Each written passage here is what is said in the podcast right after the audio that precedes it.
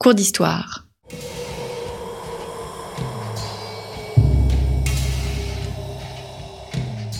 Une émission de la rédaction de Storia Voce.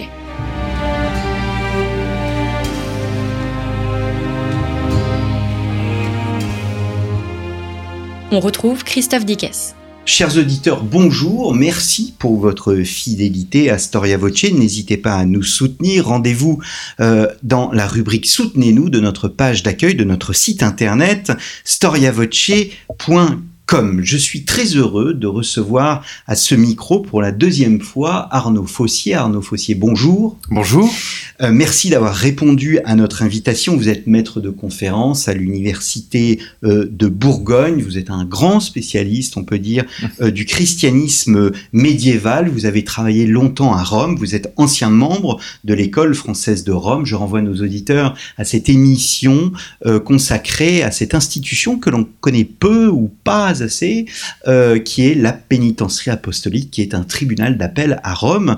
Et euh, ce tribunal, au fond, nous donne une vision de ce qu'était en partie le euh, pouvoir de Rome et le pouvoir des papes euh, à l'époque médiévale. Et nous entamons avec vous, Arnaud, une série de trois émissions, donc trois émissions qui couvrent euh, pour nos cours d'histoire les programmes de cinquième et de seconde, donc ces cours d'histoire qui sont destinés à nos professeurs du secondaire. Nous allons présenter les dernières grandes thèses qui sont développées dans les universités. Donc Église et chrétienté au Moyen Âge. Tel est le thème de euh, cette série et nous commençons par la chrétienté et ses limites. Une question toute simple, Arnaud, pour commencer, comment euh, définir la chrétienté et pourquoi d'ailleurs les historiens écrivent-ils chrétienté avec un C majuscule? Alors, euh, le meilleur moyen de définir donc euh, ce terme, qui est chez les historiens est un concept à part entière et donc s'écrit avec une majuscule, le meilleur moyen, c'est sans doute de repartir de la signification que le mot avait euh, en latin à l'époque médiévale, donc Christianitas. Qu'est-ce que ce mot signifiait? Eh bien, sa signification a évolué au cours des siècles du Moyen Âge, puisque dans un premier temps, disons jusqu'au 9e siècle en gros, le mot euh, désigne la communauté des croyants. Euh, tout comme d'ailleurs le mot Église euh, le fait, à la même signification. Et puis, entre le 9e et le 12e siècle, la signification de ce mot chrétienté évolue, change, et désormais, euh, euh, ce mot va avoir une signification spatiale, va renvoyer à un espace d'appartenance, un espace d'ailleurs de plus en plus large. Hein, une réalité géographique Une réalité géographique, mais qui est aussi une réalité, euh, une réalité culturelle et une réalité religieuse. Et cette réalité géographique, donc le sens spatial de la, de la chrétienté, cette réalité géographique, elle est euh, dominée par le pouvoir pontifical. C'est le pouvoir pontifical qui désigne et qui dessine aussi euh, les frontières de ce vaste, de ce vaste espace. Donc pour comprendre la formation d'un espace comme la chrétienté, il faut forcément s'intéresser euh, à ces frontières. Hum. Alors comment précisément ces frontières se sont-elles dessinées? Comment l'Europe fut-elle christianisée? Alors là aussi, une réponse euh, en, plusieurs temps. Euh, le premier temps, qui est, qui est bien connu des historiens, on sait que euh, la christianisation de l'Empire romain a été vraiment une première période, une première phase importante, notamment avec la conversion euh, au christianisme de l'empereur Constantin, mais aussi ensuite avec le moment où le christianisme devient la religion officielle de l'Empire, donc à la fin du IVe siècle, en, en 380. Avec Théodose. Avec Théodose, avec l'empereur Théodose qui en fait la religion officielle. Euh, et puis, euh, dans un deuxième temps, il y a eu la conversion des royaumes euh, dits barbares, que les historiens ont longtemps qualifiés de barbares.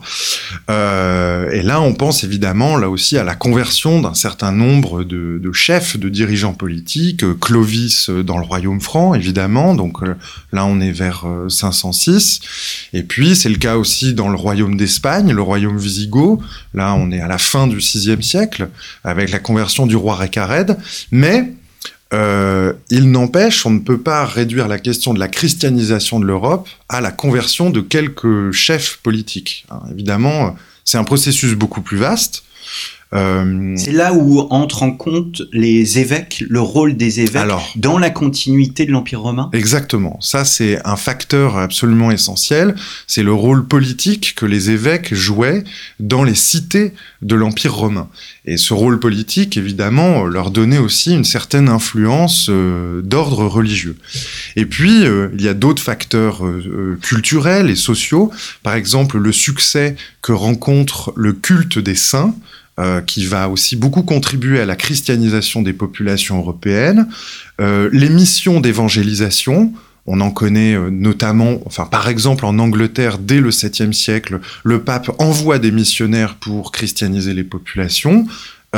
Et enfin, ce qu'on peut appeler de manière un petit peu provocatrice, mais de véritables guerres de religion qui ont été menées notamment par Charlemagne contre les Saxons. Charlemagne fait détruire toutes les idoles païennes des Saxons. Et là aussi, on voit bien que le projet politique de l'empereur, eh bien, c'est un projet religieux, c'est un projet de christianisation de son empire. Ah, donc, euh, Mais alors, tant au niveau de l'Empire romain qu'au niveau de l'Empire de, de l'époque de Charlemagne, sans cet empire romain d'abord, il n'y aurait pas eu d'idée de christianisation, il n'y aurait pas eu de christianisation, sans vouloir tomber dans, dans, dans l'Uchronie?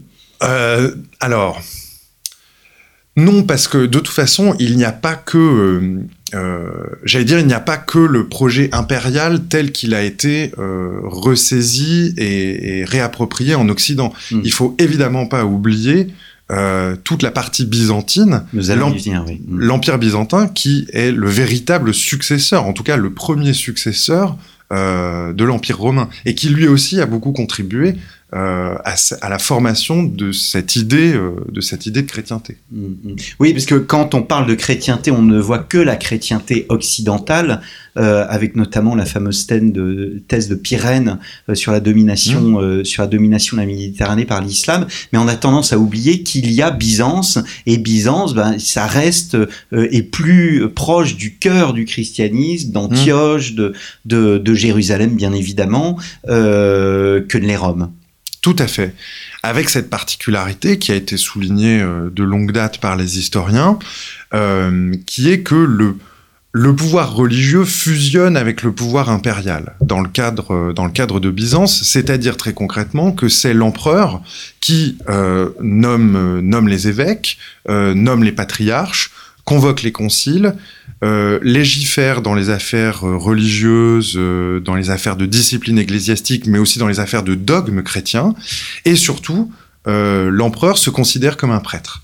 C'est ce qui a fait dire aux historiens, notamment à l'un d'entre eux, le grand grand spécialiste euh, de Byzance, Gilbert Dagron, qui a forgé ce concept euh, historique de césaropapisme pour bien pointer la fusion du pouvoir du pouvoir impérial et du pouvoir du pouvoir religieux. Et évidemment, alors cette euh, euh, cette confusion des pouvoirs, en quelque sorte, c'est quelque chose, c'est une situation dont le pape en Occident va très mal s'accommoder, euh, surtout à mesure que le pape, le pouvoir du pape euh, grandit, s'affirme, et que le pape veut affirmer sa primauté, ce qu'il appelle sa primauté, également sur les patriarches euh, d'Orient. Euh, et c'est ce qui explique, en partie, pas seulement, mais c'est ce qui explique évidemment le schisme, le fameux schisme entre euh, euh, l'Église d'Orient et l'Église d'Occident, euh, qui advient en 1054. Hum, hum. Le, euh, c'est le pape Gélase, hein, qui, si mes souvenirs sont bons, qui à la Mhm. fin du 5e siècle, c'est bien cela, Oui. définit la, la, la séparation du pouvoir temporel Oui. et du pouvoir spirituel. Euh, cette séparation, vous venez de le dire, euh, n'existe pas à, à- à Byzance, il y a un lien. En revanche, euh, du côté occidental, on aura malgré tout un conflit euh, entre les, les, les deux, euh, les deux, euh, j'allais dire les deux t- tendances, les deux, les deux Bien sûr, concepts. bien Ouais. sûr. Alors ça, c'est une, c'est vraiment euh, un serpent de mer de toute la période médiévale. C'est évidemment euh, la tension et les frictions euh, qui, qui s'exercent entre le pouvoir, euh, le pouvoir des princes, le pouvoir euh, civil en quelque sorte d'un côté, euh, et que Gélase appelait euh, d'un nom latin, la potestas, c'est le pouvoir civil, le pouvoir temporel aussi, comme on dira un peu plus tard, et puis de l'autre, l'autorité spirituelle, euh, l'autorité qui serait censée être l'apanage des, des pouvoirs religieux. Et en réalité, enfin, toute l'histoire politico-religieuse du Moyen Âge, elle est traversée par d'un côté la volonté du pape et d'un certain nombre d'évêques de s'approprier une part du pouvoir temporel, et puis de l'autre, la volonté des princes, des rois et des empereurs d'affirmer leur pouvoir religieux et de se placer ainsi au-dessus euh, hmm. des autorités euh, des autorités religieuses. Hmm. Alors venons-en à l'islam. Je parlais d'Henri Pirenne, qui est cet historien belge, auteur du livre Mahomet et Charlemagne, qui est un des livres les plus importants en tous les cas dans le monde euh, dans le monde des, des, des médiévistes. Quel, quels étaient l'état des relations entre entre le l'islam, est-ce qu'on peut d'ailleurs parler d'islam au singulier et et, et la chrétienté? Est-ce que on aurait tendance à avoir une vision à avoir une vision euh, d'antagonisme, de, de conflit, euh, de, de, voire de guerre, euh, et donc de difficultés. Mhm. Est-ce que c'est systématiquement le cas? Alors, vous l'avez dit, hein, enfin, vous avez mentionné cette thèse, la thèse d'Henri Pirenne, qui, en gros, est de dire que euh, l'Occident et l'Orient ont été euh, coupés euh, l'un de l'autre à partir du moment où la mer Méditerranée est devenue une mer musulmane, c'est-à-dire au fil des conquêtes arabes, hein, des conquêtes à la fois de l'Afrique du Nord, mais aussi de l'Espagne, de la Sicile. Et donc cette mer appropriée par les pouvoirs musulmans aurait coupé euh, l'Occident latin d'un côté, et puis euh, l'Orient, euh, l'Orient dans sa globalité. En somme, c'est le, l'arrivée de l'islam est plus importante que la chute de l'Empire romain. pour Pyrène. Oui, pour Pyrène, oui, on peut le mm. dire d'une certaine manière, on peut le dire comme ça, oui, tout mm. à fait. Alors en réalité, depuis Pyrène, évidemment, il y a eu un certain nombre, même si ça reste un, un livre important, mais il y a eu un certain nombre d'avancées, d'évolutions historiographiques, et ce que les historiens montrent, c'est qu'en fait, euh, les contacts de tous ordres, euh, commerciaux, diplomatiques, euh, culturels, les contacts, en fait, n'ont jamais cessé entre chrétienté et islam tout au long du Moyen Âge. Et pour répondre à l'une aussi de vos questions, bien sûr, on peut écrire islam avec au singulier, dans ce cas-là avec une majuscule, et ça renvoie à la civilisation dans son ensemble, c'est-à-dire pas seulement à la religion musulmane. Hmm. Pour désigner la religion musulmane, on utilisera la, la minuscule d'islam. Euh, en tout cas, donc ces contacts ont été nombreux tout au long du Moyen Âge. Contacts euh, commerciaux. Contacts commerciaux. Je peux vous donner euh, un exemple qui est d'autant plus intéressant qu'il prend place dans une période où pourtant les croisades ont déjà commencé et, battent leur plein en quelque sorte. Donc nous sommes à la fin du XIe siècle. Alors à la fin du XIe siècle, c'est l'appel à la croisade, l'appel hmm. à la première croisade du pape Urbain II hein, en 1095 au concile de Clermont. Il appelle à la croisade. Et puis euh, la prise de Jérusalem euh, en 1099. Et à ce moment-là, alors les, le, le, comment dire, le camp euh, musulman en quelque sorte met, met quelque temps euh, à réagir, mais euh, disons qu'au bout d'une vingtaine, et d'une vingtaine ou une trentaine d'années, une idéologie se forme, qui est celle du combat, du combat contre les chrétiens, qui est l'idéologie du djihad, et qui est censée galvaniser les troupes pour repousser les chrétiens qui se sont installés en Orient et qui ont implanté les États latins d'Orient. Et donc, l'exemple que je voulais vous donner, du fait que même en dépit de ces guerres à caractère en partie euh, à caractère religieux, en tout cas du point de vue chrétien, ce sont des guerres euh, euh, religieuses. en dépit de ces guerres, les contacts culturels et commerciaux continuent. En 1186, le calife almohade, on a un calife almohade, donc Afrique, Afrique du Nord et Espagne, qui établit un traité de commerce avec la ville de Pise et euh, il stipule explicitement que ce traité de commerce devrait être diffusé dans toutes les villes où les marchands pisans auront le droit euh, de faire du commerce. Donc on voit que euh, c'est en quelque sorte business as usual, c'est-à-dire euh, il y a beau y avoir euh, des croisades d'un côté, ça n'empêche pas les puissances musulmanes de s'entretenir avec les chrétiens, d'entretenir des relations très suivies avec les des relations économiques. Mm.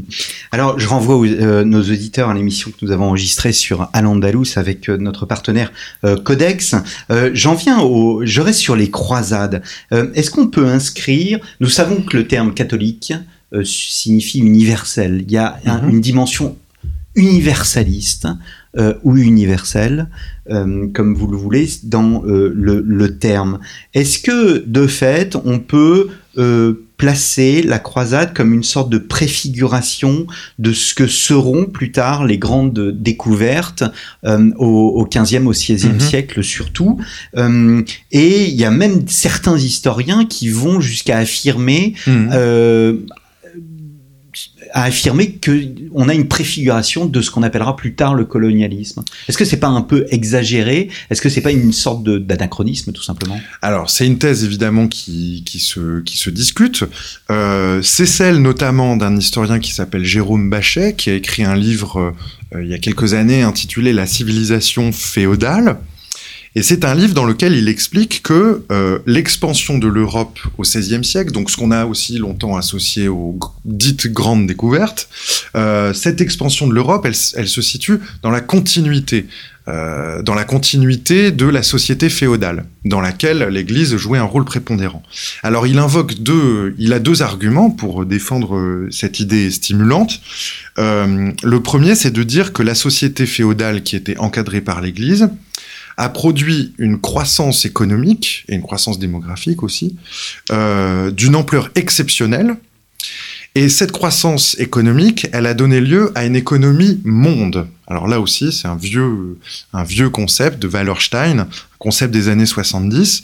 Qu'est-ce que ça veut dire une économie monde? C'est une économie, enfin c'est, ça constitue un ensemble géographique dont l'unité, euh, l'unité est assurée par des liens économiques et non pas par des liens politiques.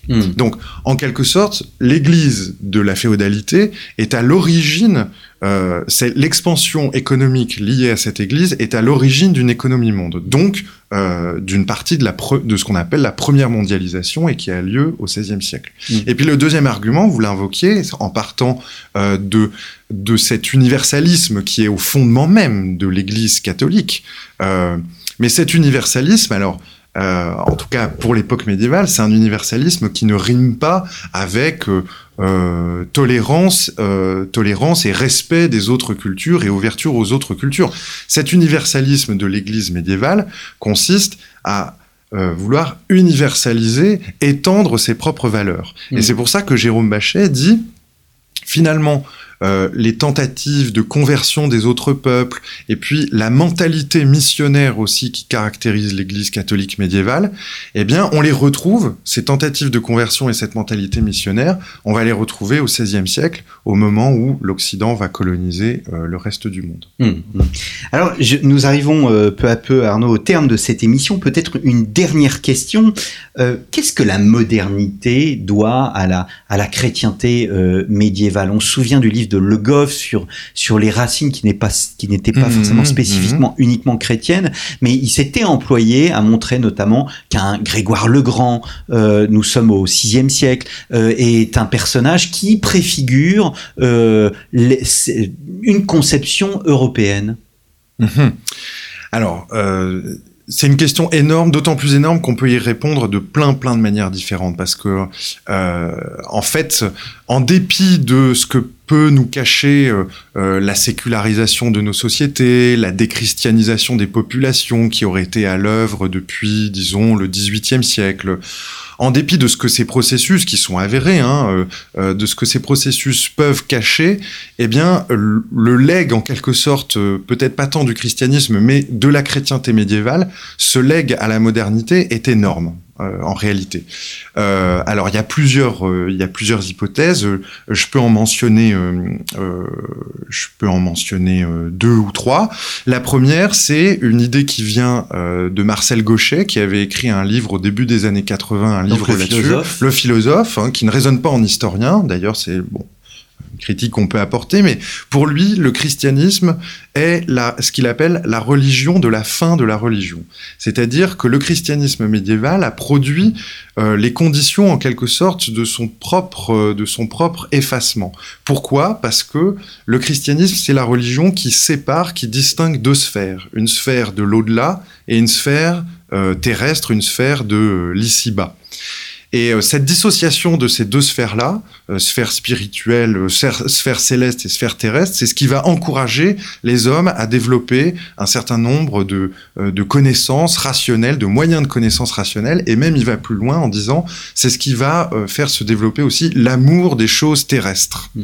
Euh, alors ça, ça renvoie. Il permet le protestantisme. Exactement, c'est exactement ça. Et j'allais vous dire, c'est ça renvoie à la deuxième chose que je voulais évoquer, un livre là aussi, alors encore plus ancien, qui est le livre de Max Weber, qui est bien connu euh, et qui porte sur les liens qui existent entre la naissance du capitalisme et euh, l'éthique du protestantisme.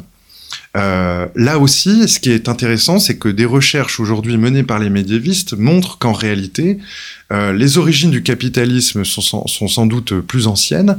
Euh, il y a un historien italien qu'il est très intéressant de lire, qui s'appelle Giacomo Todeschini, et qui lui montre que les premiers à avoir élaboré une doctrine du capitalisme, eh bien, ce sont euh, des intellectuels franciscains. Donc, ce sont des clercs du Moyen Âge qui ont les premiers forgé, forgé cette doctrine du capitalisme. Et, puis, un troisième chose, voilà, troisième, troisième héritage, disons, c'est euh, un certain nombre de représentations que, que nous héritons du, christianisme médiéval, représentation de l'espace, euh, cette tension entre le local et l'universel, hein, qui fait écho à des problèmes très contemporains, eh bien, on l'hérite du Moyen Âge. Notre conception de l'espace, notre conception du temps, notre conception, euh, conception de la personne, notre conception de l'État, enfin, il y a tout un ensemble de représentations en réalité qu'on hérite en bonne partie de cette période-là. Eh bien, merci beaucoup euh, Arnaud Fossier. Euh, merci chers auditeurs pour votre fidélité. Nous continuerons cette série la semaine prochaine en étudiant une, euh, une période particulière que l'on appelle le temps des moines. Tout le monde connaît depuis la fameuse comédie musicale Le temps des cathédrales et pour ceux qui sont un peu cultivés, ce que nous sommes, le fameux livre de, de Logoff, hein, de Duby, pardon, Le temps des cathédrales. là, nous allons parler du temps des moines et nous nous retrouverons euh, dans deux semaines pour une autre euh, émission consacrée, elle, à la société médiévale et nous poserons la question de savoir s'il s'agissait d'une société totalement chrétienne. Merci à tous et à très bientôt pour un nouveau numéro de nos cours d'histoire.